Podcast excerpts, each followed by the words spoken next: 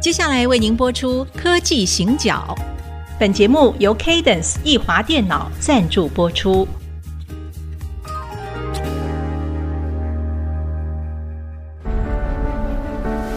从区域情势、产业变迁到文化体验，娓娓道来全球供应链的故事。欢迎收听《科技行脚》。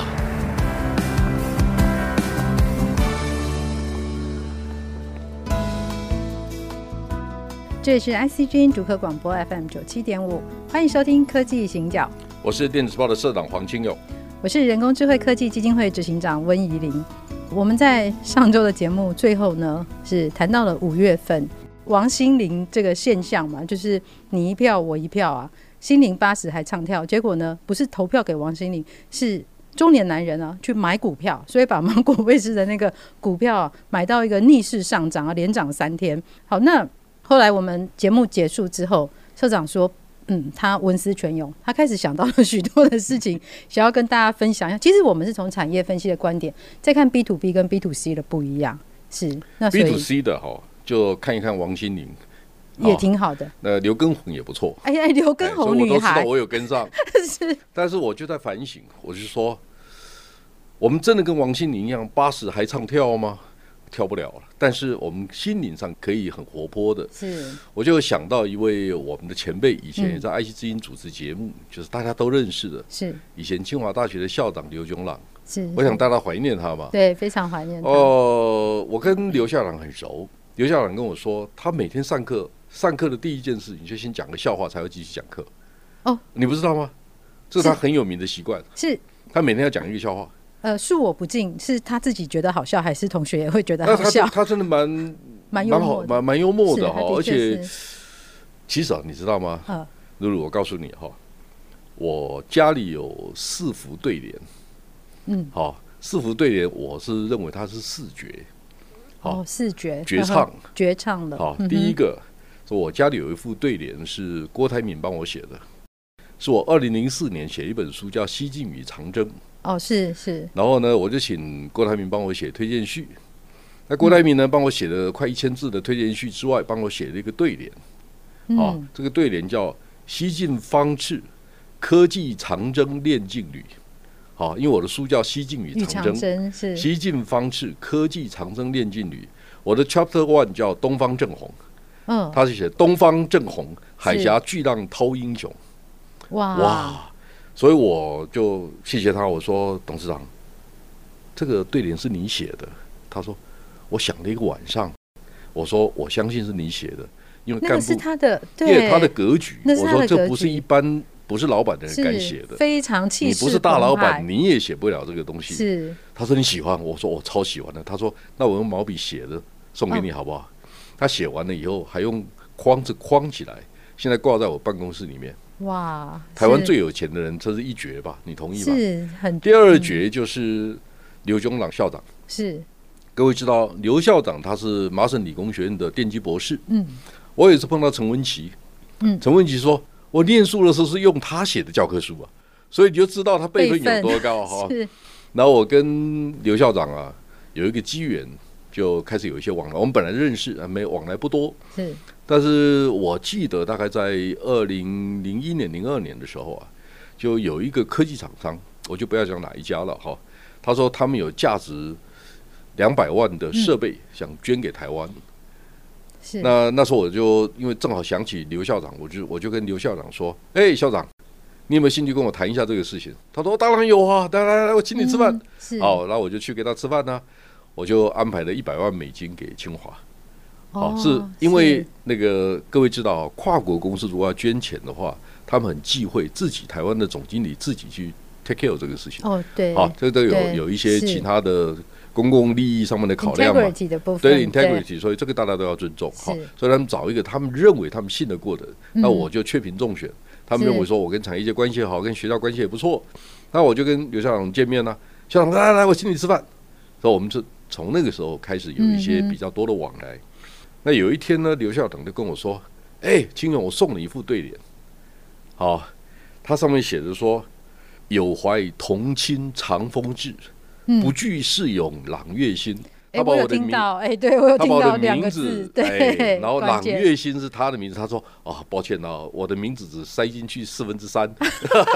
他说我实在那个囧不晓得怎么放。是啊，所以这个抱歉了、啊我只能写到这里哈。呵呵啊，我说哦，我很喜欢，我很喜欢。他说喜欢，我说喜欢。他说我用毛笔字写给你，现在挂在我的办公室里面。哇，哦，所以那个是绝唱对我到现在听到这边，发现你交的朋友都会写毛笔字，哦，哎他写这的很好。对、然后那那刘校长是一个很有趣的人，嗯，他很喜欢考我，但我的中文可能还可以啦，被他考一是考，但是真的没有他好到这么好。因为你们知道刘校长念过私塾，所以他他对可以他呃吟诗作词，然后他很喜欢出对联，所以每次碰到我说：“哎，秦勇，我出个对联给你啊！啊，你你你我出上联，你你接下你联。们这样好复古哦， 我们以为”这都所是以清呢，我朝就才跟你讲，有我的，们不要跟王心凌 比吧，我们跟王心凌怎么比呢？我们就是比倒人家，我们就赢了啊。对，好 老，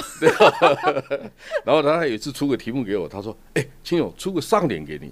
好。”嗯，人心不足蛇吞象。我说、嗯哦，我没这个本事。他说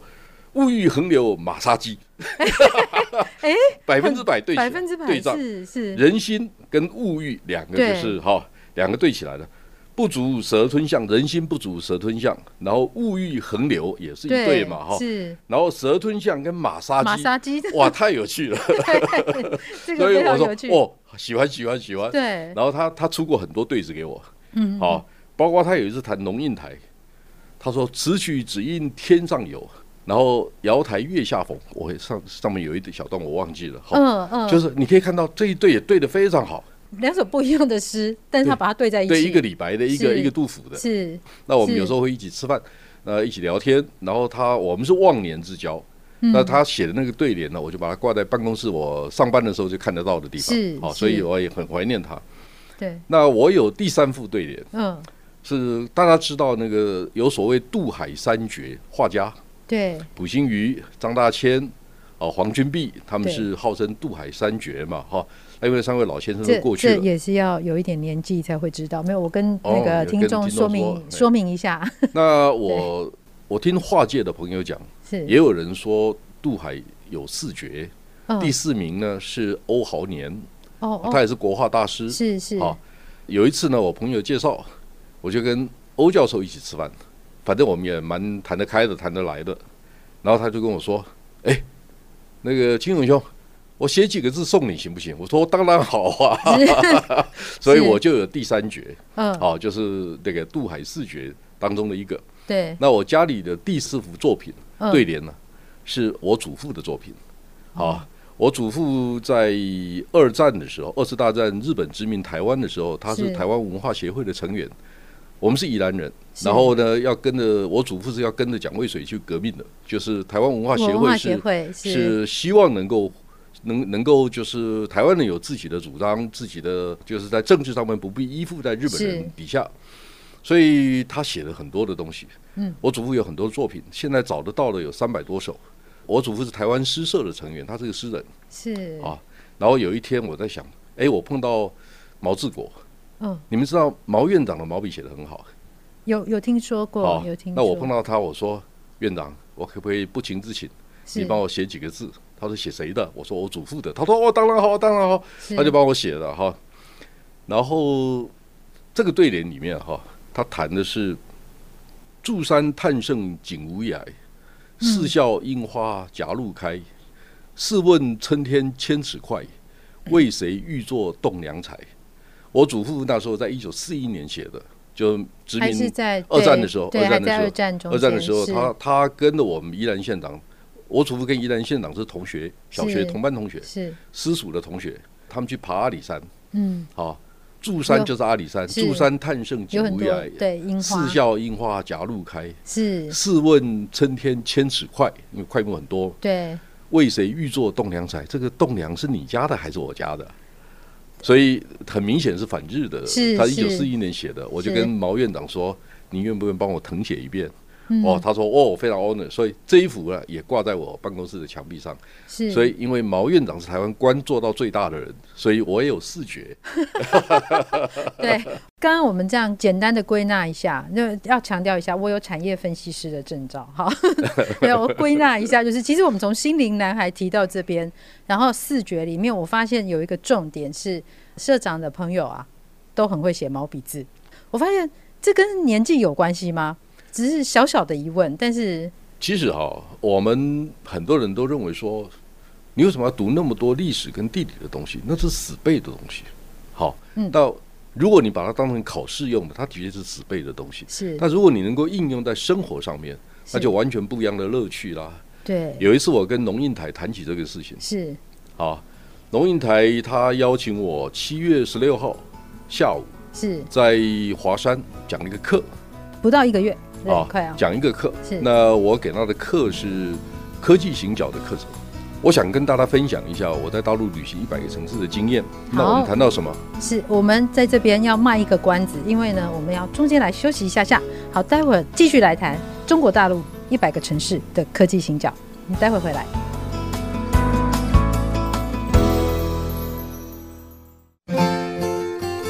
欢迎回到科技行脚，我是温怡玲。我是黄金勇，哦七月十六号的时候，嗯对，你会到那个龙应台的基金会要分享一个科技行脚。好，那您想要分享的是什么？因为刚刚其实社长自己有说，他说很多人以为啊，历史啊、地理这些东西都是死背的，到底有什么样的乐趣嘛？四月份的时候啊，是我接到和硕董事长童子贤的一个电话，童子贤告诉我说：“哎，那个龙应台龙老师想邀请你帮他讲一个课。”然后我说对象是谁？他说对社会公开嗯，在华山。是，那我就我第一个回应就是说我非常乐意，因为我也读过他《大江大海》的这本书。嗯，是那能够把父执辈他们的历史经验写下来，这件事情是一个很重要的历史的见证。是好，这是第一个。第二个，我跟童子贤说，诶，不要付我演讲费。那我呢，赚钱跟科技业赚钱，是我，不跟文化界赚钱。嗯哇好，，相对来讲，我就是我说我，是文化界的人物，社长我对我我我看得出来慎重，但是介你绍一跨下的你你一只脚是跨在科技业的，啊，是啊哎呦所以你的你的所有的所得薪资我都可以打对折。哎呀， 我赶快把脚收回来。 好 OK，好，那 anyway，我跟童子贤，我跟龙应台都说了，我说我们很幸福，能够在科技业工作。好，那我也讲过，我们光上市贵公司就有九九千四百亿美金，是我提供专业的服务，让科技业付钱给我这件事情，这是我应该努力的。是但我去跟文化界赚钱，我去跟农业赚钱，意义不大。嗯好，那我如果还有能力贡献的话，我们就是分享经验。那龙应台就问我，你想讲什么样的题目？我说我在爱惜之音主持过科技行脚的节目，那我其实谈的是零与一的科技行脚，零是感性，一是理性，我们总是双轨并成，人文跟科技也是一样，两个相互并成的时候，你可以感受到双轨的乐趣，斜杠的人生。其实我跟龙应台在电话里面，我们在讨论内容的时候，我就跟他说：“诶，我看过你写的书，好，《大江大海》。第一个，你是湖南衡阳人，是好，他是衡山，是，好，我说衡阳是不是有一座山叫落雁峰？他说你怎么知道？我说哦，这没什么大学问啊。北方来的雁鸭到了衡阳以后，就落在落雁峰，它不会往南飞，哦，它就落在因为那边了。候鸟就停在那里啊而已，哈所以那个地方有个峰叫落雁峰，那很有名啊。是那我我说另外一个角度就是说，台湾也是一样啊，嗯飞到台湾以后就不再往南飞了，候鸟也是这样子、啊，也是我们的是纬度差不多。对，哎、他说你你很厉害了。我说，哎、我的专长是研究半导体哦，不是研究这个。 然后我就开始跟他开玩笑哦，我说，哎、龙老师，我认真看了一下，你父亲是衡阳，你妈妈是淳安，淳安就是现在的千岛湖。是那我就告诉他说，淳安我大概知道在哪里，那我跟你分享一下，淳安呢沿的有一条江叫新安江，那另外一条江跟它平行的叫信安江，嗯这两条路有什么不一样？那那两条路啊，其实它是钱塘江的上游。哦，钱塘江的上游啊、对对对，新你安跟看新大安江家看到那个长江三角洲有没有是？那你是看到那个尖嘴的部分呢、啊对尖的地方是杭州，是对吧？是它它出海口就是上海嘛，对好或者宁波这两个对地方，对不对？好，大家知道那是钱塘江的入口，嗯好，出海口在那边，是，然后那条江的下游叫强钱塘江，那中游叫什么江？你知道吗？不知道富春江。哎，富春山居富那春是个，哦哎，就是是那个富春就江中游是富春江，是然后上游是两条，一条叫新安江，一条叫信安江。嗯他说你怎么会知道呢？我说我每个地方都去过，然后杭州我去过很多次。杭州我知道，除了我们历史以来，杭州本来就是丝绸之城嘛，哈是。除此之外，它在太平天国时代，它也被攻陷过好几次。然后重点是，诶，马云的阿里巴巴也在杭嗯州也出在现是的，也是在那边然后很多的背景，我们对杭州有一点，我就我说西湖呢，我去过很多次。好，那重点是，再往往上游走就是富春江了。是富春江除了富春山居、黄公望的富春山居之外，好、它旁边有个城市叫富阳。富阳是两个名人的故乡，第一个是民国初年的文人叫郁达夫，郁达夫的故乡，他最有名的作品就是《池桂花》，是因为它海拔高一点，所以对桂花开的时间比别人晚了一个月，所以它叫池桂花。是好，那那边还有另外一个名人，就三国时代的名人孙权的故乡。哦，也在那边哎，对，是那富阳是干什么呢？富阳是造纸的重镇，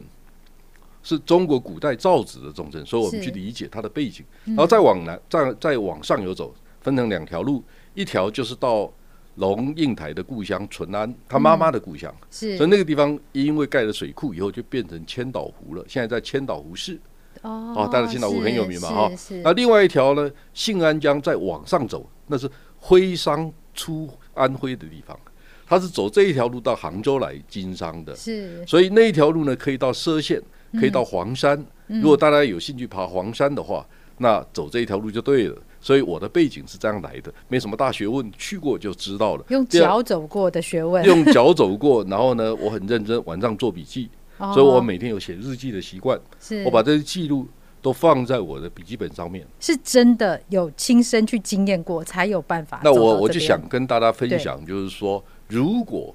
我们研究科技的人，我们对于历史、文化、地理有一定的理解的话，嗯你会开始有立体的感觉，你就不会只是用背的。其实不是，对我我有一次在北京的时候，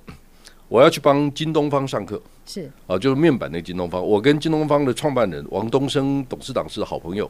那王东升呢，就希望我去帮他的主管上课，嗯，所以他派秘书来接我。那我在北京有一个秘书叫 Nancy，我还记得，好，他帮我搬讲义下去嘛。我就问他，我说：“哎、n a n c y 你老家在哪里？”他说：“哦是社长，我是小地方来的，你不会知道了。”我说：“你说说看嘛。”嗯他说：“我老家在辽宁的抚顺。”我说：“抚顺我怎么不知道？抚顺是中国的煤都，我怎么会不知是啊道？是产煤的地方我当然知道啊，它就在沈阳旁边呢、他说：“哦，你知道啊？”我说：“哦，我们台湾人以前在国民党统治的时代，是每个人大学毕业都可以到大陆当 县长啊。”你不知道啊？我们有一些长辈还有什么战士受田证啊，所以我们就准备回来当县长了。我大们都家不知道， 我们都大要家面家里对都有的。一片很大的对，草我们原。考玉官的时候要考史地啊，我都背得很清楚、啊。有抚顺，我们的确有有考过。对，我不要泄露年龄，但是我的确也有背过，还是美读。然后呢，嗯然后我一下来下楼以后，对，王东升的秘书来了，嗯，那秘书也是个女士，我就问她说：“哎，那你老家在哪里？”她说：“社长，你不会知道的啊，我们真的是小地方啊。”啊，我说：“你说说看嘛。”她说：“我老家在焦作。”我说：“焦作，焦作在河南呐、啊嗯，焦作也产煤啊， 你们还产的是无烟煤，还有一条铁路通通到焦作去，不是吗？ 就是我专门为了运煤啊。”是然后他瞪大了眼睛看我，他说：“你怎么会知道？”我说：“国民党就教我们这些东西啊， 我就学会了啊，我就学会了啊。是好，对然后呢，哎，我的朋友当中有很多山西人，你知道吗？对啊，山西人其实是很会，也然后很会做生意的哦，哦，他们是晋商啊。晋哈商我光是走那个燕云十六州，我走过是四次，很大的路段是在山西境内。对，你知道燕云十六州包括哪几个地方？北京以前叫幽州，是北京的机场顺义以前叫顺州，那北京北边有密云，有怀柔，嗯嗯有那个很多很多这种地方啊，是他们都是以前应云十六州的州名。然后呢，我以前在北，我有一段时间常去北京，是我在北京有一个分公司，那公司在哪里你知道吗？在紫禁城的旁边，哦，你在那么那么中心的地哎你方你知，道我本事大、啊，真的本事大哎，哎人家那都个在什么隔壁外外环了，隔壁是哪个地方你知道吗？嗯是五四红楼，就是五四运我动，我我就知是道哎红就在楼北大的是那是个红楼旁边。对，好，那那个地方离紫禁城很近。那晚上下班以后没事，因为我一个人在北京嘛，好，嗯是那你知道我都会去哪里？去东华门，我就绕着紫禁城走一圈，运动。所以哦我我常常走紫禁城，我很熟。然后到周末没事的时候、啊，是我就一大早五六点天刚亮，我就自己开车。我在北京有驾照，